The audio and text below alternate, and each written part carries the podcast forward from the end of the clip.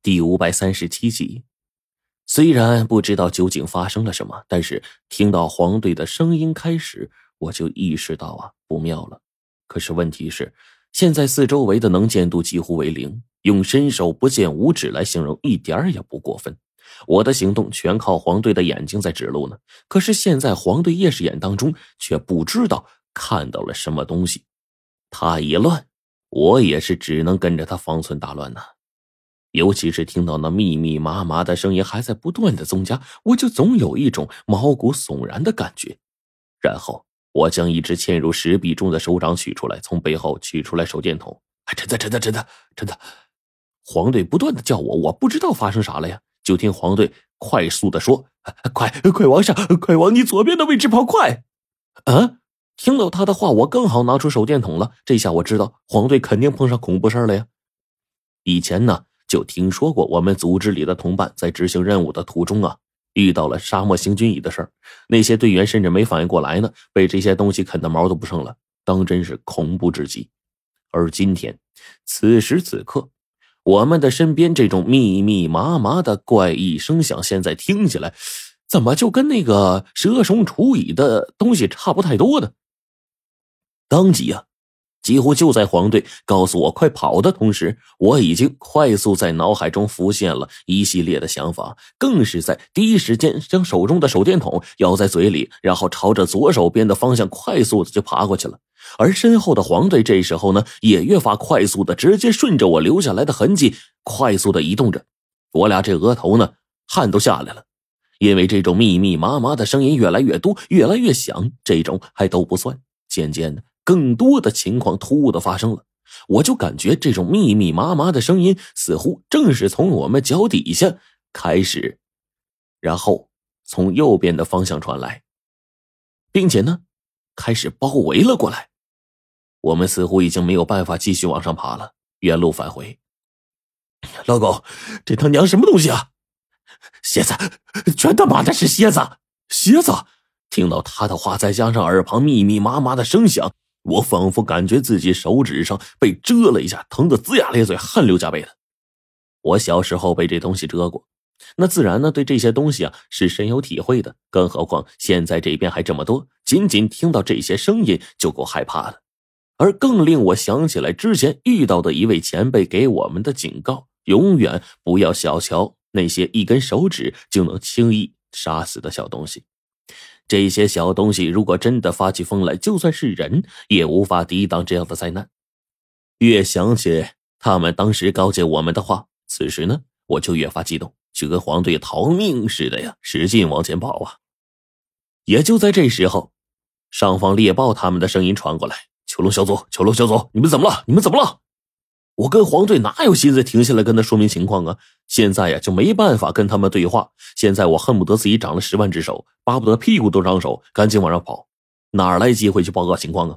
果然，在我拼命往前爬的时候，黄队也没时间回答了，一边在背后跑啊，一边逃命似的，还吆喝着说：“陈子，快点，不然你们家成成变寡妇了！他娘的，给老子跑快点！不是你急个屁呀！就算那些东西撵上来，第一个吃的是你，吃了我。”黄队当即就打骂：“你他妈知不知道咱后边什么东西啊？全他妈是小拇指粗细的水晶蝎子！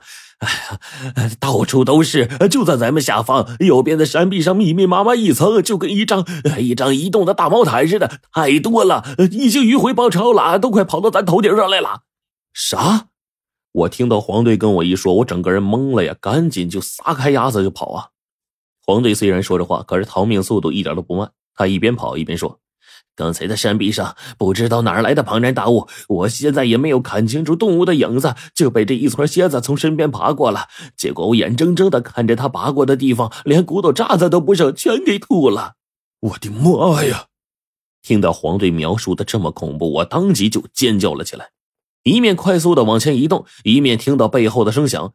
别看这些东西这么小，可是在这峭壁上的速度却比我们要快得多。这才没多久的功夫，我又一次听到了身后黄队大叫：“陈子，这家伙距离我最近已经不到三米了！我的妈呀，老高，你可不能死啊！你还是处男呢！你现在死了，你死不瞑目啊！你！”我赶紧吆喝着往后退两步，把黄队一把拉上来，然后把黄队用力一甩，扔到我前方四五米开外。本来我是打算把它扔到更远的地方，现在已经来不及了。这些峭壁上实在干扰太大，没有办法卯足力气。我把黄队往前一扔，按道理说，这家伙肋部两条软骨应该能跟吸盘似的把自己身体固定住。然后呢，我就听到他的声音：“哎，算你小子聪明。”话还没说完呢。我再度听到那悉悉嗦嗦的声了，哎呦我的妈！给我给吓得一愣一愣的。老狗，老狗，那些东西距离我多少米啊？两米多！陈子，快跑！你头顶上已经密密麻麻的蝎子了。啥？我当即死命的往前爬呀，生怕速度不够快呀。然而我听到背后密密麻麻跟雨点似的声音，我整个人呢简直都快疯了，身体更是因为背后的刺激，反而是有些手忙脚乱，越发的不听使唤。也是到了现在，我才明白。什么经历了多了才会更加镇定啊？屁话！我跟黄队一路就往前跑，峭壁上逃命的功夫用的是炉火纯青了呀。雪豹他们也是呼声不断，大概他们意识到我们下方的危险，当机立断扔下两枚特殊的东西。这东西混合着强光，一直从上方掉下来六七枚。这东西跟手榴弹大小差不多，从我们身边擦过去的瞬间，带着大量刺鼻难闻的白烟就划过去了。果然。我背后的蝎子呀，就跟受到刺激似的，听声音，哎，直接就从崖壁上掉下去了。直到这时候，我稍微松了口气啊，可这口气没有松多少呢。白烟的味道很快就过去了，而我的背后那悉悉嗦嗦的声音重新又扑了上来，惊得我就不由得大骂呀：“这娘的还有多少蝎子呀！”可现在我叫嚷的时候，赫然发现已经听不到黄队的声音了。我就在悬崖上就大喊：“黄队，老何，人呢？人呢？陈子，怎么了？没路了，没路了！”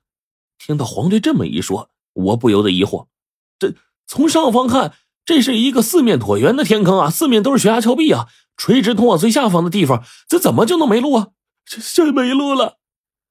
前面是一个巨大的裂缝，裂开的缝隙跟对面峭壁的位置呃超过五米。就算呃现在给咱一头羚羊，这现在这种情况也也不能从咱们这边运到另一边啊。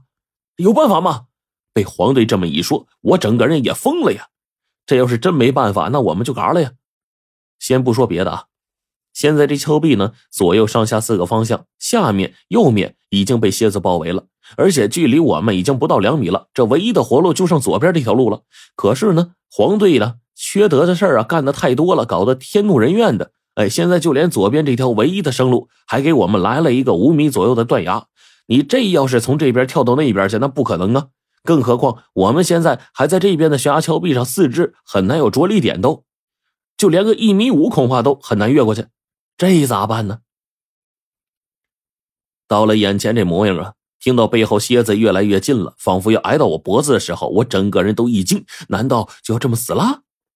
要是朱雀在这该多好啊，绝对能把我们从这带出去。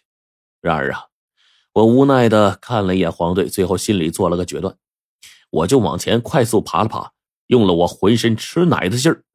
陈子，前面没路了，没你大爷的脚，你先出去再说。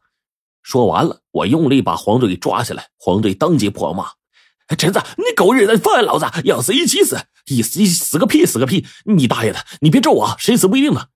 我大喝一声，就把黄队用力举起来。毕竟呢，现在呢，把他举起来，以我这个身体强度来说，so easy。随即我就告诉他：“你必须得上去给猎豹报告情况，告诉他下方的危机，不然的话，他一旦误进来的话，那只怕会害了更多人。”随即，我也不等黄队反抗，直接又跟他说：“老高，你别推辞，你必须上去报信好了，你你别说了，告诉我前方大概多远，你能落脚地，我把你扔过去。你你大爷说好，你你就照直了，让我能抓到前面的峭壁。放心，我一定让大家把你救上来。”黄队说完，我欣慰的一笑，用尽了两膀子力气，大喝一声，嗖就把他扔出去了。随即，我就感觉到背后狮子蛰人的痛啊！我在一瞬间做了一个决定，只身朝着下方的崖底跳了下去。